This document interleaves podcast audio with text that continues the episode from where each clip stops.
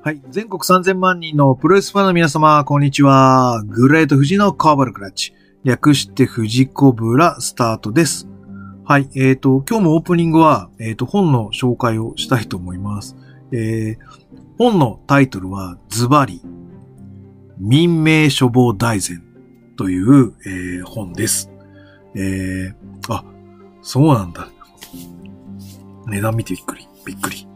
えーとですね、あの、男の子にはおなじみの、えーと、男塾という漫画に出てきます、えー、この、なんつうの、過去の武術、えー、系のものを一手に集めた書籍、それが民命書房と呼ばれるもので、えー、そこから抜粋された、引用された、あの解説文というところは、この民命書房という書籍を元にされていると言われております。えーほぼほぼ全国とか全世界の格闘というか、えー情報が詰められているということで、えーなんつうんですよ。あのー引用されている本でございますと。はい。なので、えっ、と、これがですね、あのーそうそう、憲法格闘技の、まあ、本を集めた出版社という形で、えっ、と、有名となっております。えー起こした人が、大河内民命丸っていう、どこまでほん、あの、だ、あの、ふざけた名前なんだって感じですね。なので、民命処方と呼ばれているらしいですが、はい、あのーあ、でも漫画、あの、冒頭の漫画にも書いてある。どこまでが真実で、どこまでが虚構であるかわからないって書いてありますが、はい。あのーそんなものになっている、この男塾に本当に出てた、えっ、と、ものの抜粋を、えー、何ページだこれ？結構なページで、100、190ページぐらいにわたって書かれております。はい。いやー、なんか、あ、これ、有名なのでいくと、この40ページである、あの、月光が使うですね、天外祖神団というですね、はい。棍棒術最強の流派と名がたい着家流派に伝わる最大奥義。この技の創始者、宗家二代五流夫、ゴゴルフなんですね。ゴルフ、ゴルフ。五流夫なんですよ。が、正確無比の打撃打球で敵をごことごとく倒したという。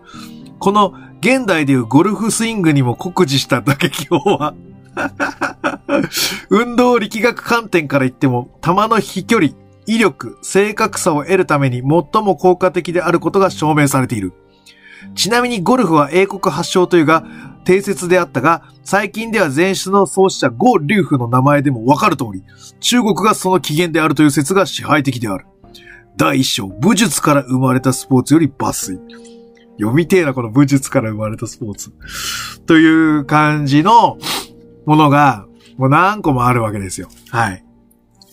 えー、これぜひ、あの、僕の妄想の仮説とかの何らかのこう、土台になってるはずです、これ、この本。なので出た、もうみ本屋で見た瞬間即買いでしたね。はい。で、これあの、定価800円って書いたんですけど、えーっと、今アマゾン、アマゾンで見ましたら、4756円ってなってますよ、中古品で。すえな、これ。あ、でもこれ出たの2004年なんだ。もう15年前だともう出てないんだろうな。うん。やべえ、これ超プレミアの本になってますので、欲しい方は買ってください。あとは、あのー見たい人は、はい、あの ー僕は持ってるので、はい。どっかのタイミングでお見せする機会があれば、はい、お見せしたいと思います。ということで、はい、えっ、と、はい、コーナー紹介行ってみたいと思います。はい、この番組は健康プロレス所属、グレート富士がプロレスやってる体の斜めからの視点で見てしまうプロレスの試合の感想や、なぜ、何と湧き起こってしまう疑問の数々に対して、妄想の仮説を立てたり、妄想の検証を勝手に探し出してしまう困ったポッドキャストです。えーそんな今日のコーナーは、えーグレート富士、えープロレス大賞2020の、えー女子プロレス大賞。もう一個いけるかな？とりあえず女子プロレス大賞の回になります。はい。えーじゃあ、早速発表しましょう。えー、グレート富士プロレス大賞2020の女子プロレス大賞は、アスカ選手です。はい、えー、選考理由でいきますと、あのー、まず、帰りセイント、歌舞伎ウォリアーズで、えっ、ー、と、チャンピオンだったよね。はい。で、レッスルマニアに、まずはチャンピオンとして望んだっていうところですね。はい。無観客ながらも、はい、あのー、そういう大舞台に抜擢されてるというところが、まずありますね。で、そのままマネーザバンクで勝利して、えっ、ー、と、ベッキー・リンチへの挑戦権を獲得したアスカになります。で、あのー、ベッキーはもう妊娠をしていたので、そのまま王者返上で、このラダーを取った、えー、アスカがそのままチャンピオンになったということで、あのー、女子としては、すべての団体の王座を獲得したグランドスラムというものを達成することになります。えー、日本人選手で、この快挙を成した人は、やっぱり初めてですね。中村晋介ですら、えっ、ー、と、全部はないですよね。やっぱりメインロースターのタイトルっていうのは、やっぱりちょっとレベルが高い感じなので、うん、US は取ったりとかタックは取ったりしてるけど、やっぱメインのね、その、世界王者っていうところに関しては、取れてないのが現状だと思うので、ああこれは、素晴らしいねっていうところになります。それはやっぱすごいですね、素直に。はい。で、えっ、ー、と、その後も、なんつう、怪我もなく、コンスタントに作品を残し続けてるかなという印象です。なので、えっ、ー、と、アスカの、えー、今年1年の活躍は、えっ、ー、と、全世界に届くビッグな内容だったと思うので、女子プロレス大賞の選出理由とさせていただきますというとこですね。アスカ自体は、あのー、スマッシュにいた時から、正論であることはわかるんですが、まちょっと下品なのが嫌だなと思ってました。で、えっ、ー、と、アスカのこのウィキ見たときに、久々にあのカナのマニフェストみたいなのがあって、ああ、懐かしいなと思って見てますね。はい。まあ、だからセルフブランディングしなさいよとか、あとは、女子プロレスファンだけに通用するプロレスは即刻やめるべし、みたいな方。これじゃあ女子プロレス、女子プロっていうものに対する否定になるんですね。えっ、ー、と、例えば、えー、タックル合戦で、タックルやられた時の後ろ受け身えー、今は結構ほとんどが、女子プロの受け身っていうのは見なくなってる。もしくは僕が、女子プロをもうチョイスしてないかも、からかもしれないんだけど、あのー、タックルを受けてバンプを取るときに、男子は真下にバンプ取るんですよ。後ろ受け身で。でも、女子は一歩後ろに飛んで、その後横を向くか後ろを向くかわかんないけど、多分一歩後ろに行くはずです。うん。これみ、これ知って、ああ、そうなんだと思って見直したらやっぱそうだなと思ったり。ドロップキックのやつもちょっとこう、その場で横向きとかその場で下向、下に真下にバンプ取るんじゃなくて、一個後ろに一歩飛んでバンプ取ったりとか、その女子プロならではの、あまり理論にそぐわない動きみたいなのは、あると思います。で、えっ、ー、と、それをカナが、いわゆる世界標準じゃないねっていう話になってるんですよ。言っていじったことで、まあ、いわゆるガラパゴス化してるたんですね、日本の女子プロっていうのは。そこに対して、えっ、ー、と、世界標準じゃないよ、通用しないよって言ったのは非常に生意気ではあるんですよ。世界も知らないくせに。なんですけど、結局世界を知って世界を取ったってことなんで、彼女の正しさっていうのは証明されたっていう。まあ確かに正論だとは思ったけど、やっぱ下品なのが嫌だなっていうのが、その印象です。で、最近は、なんつうの、その下品ささえも、ブランド力にしてるじゃないですか。なんかあのガチャガチャしてなんか変な踊りみたいなするやつも、スキットのなんか面白要因として、強いし面白いって感じで使われてるので、位置的には結構カートアングルにも近いようなポジションに女子の中ではなってんじゃねえかなと思ってます。ので、えっ、ー、と、まあ、下品も続ければ才能になるんだなと思った次第です。それは僕は全然想定外だった感じですね。はい。うん。なので、えっ、ー、と、そういうことをしてた、成果が報われたと、えー、アスカは思いますので、はい。10年越し。まあ、10、越しってわけじゃないんだけどね、もう存在示し続けてるんだけど。はい。で、言うてた、あのー、感じなんですけど、そんなのを言われる前からやってたのが桜井美なんですね。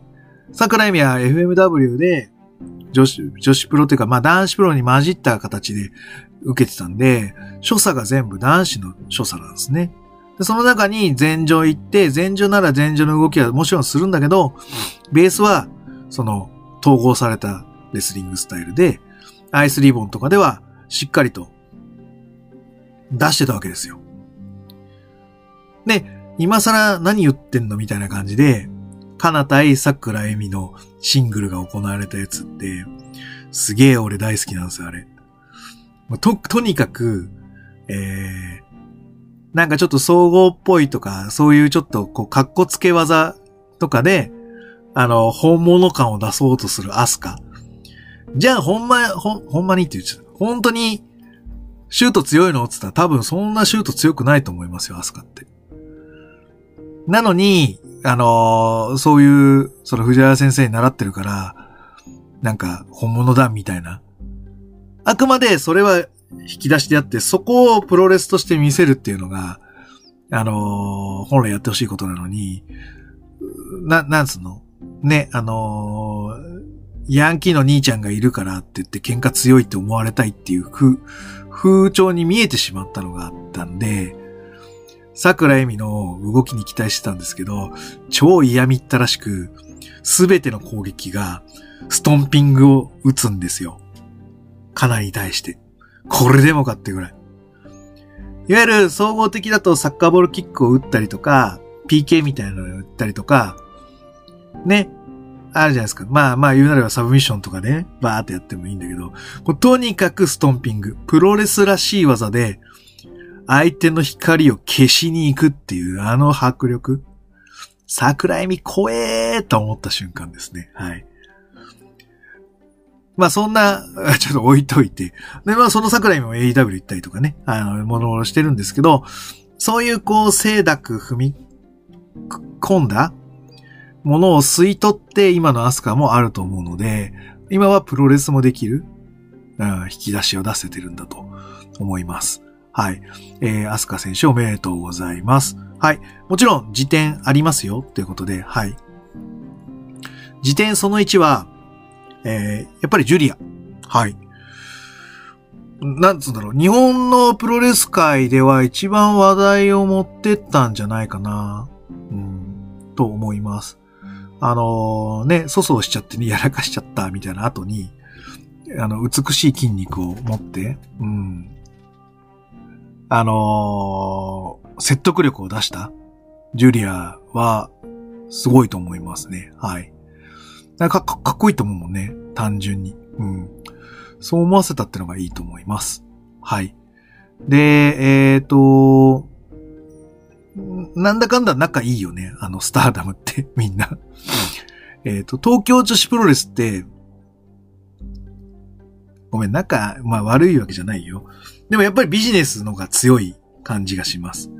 でもスターダムは、ほんとなんか個人個人の合議性みたいな感じがするので、なんかそれが、あのーちょっと大きく違うかな。で、多分それが、もっとビジネスに寄りなさいっていうのが、受け入れられなくて、はずきとか、かずきみたいなのは、こう、対談してっていう感じになってる気がしますね。でもその中でも、まだその合議勢力というか、うん、サークルっぽい連帯感、一体感みたいなのは、まだスターダムはある方だと思います。東京女子の方が結構ビジネスして洗練されてますね。はい。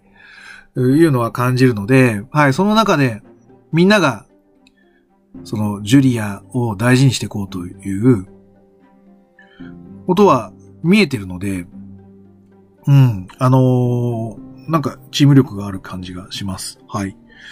はい、続きまして辞典。はい、えー、行ってみたいと思う。あ、そう、ジュリアの試合ちゃんと見たいですね、どっかの。なんかおすすめの試合があったら教えてください。拾って探してみます。はい。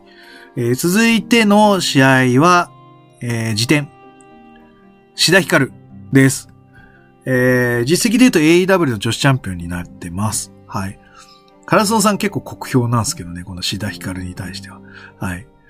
えー、で、言われて、一緒に AEW のダークマッチで志田ヒカルで検索したやつを、まあ何試合か見てみたんですけど、あのー、なんだろう。周りの女子のレベルとかそういうのは置いといてですよ。な、引っ張っていくっていう力ではなかったんですよ。それは分かった。うん。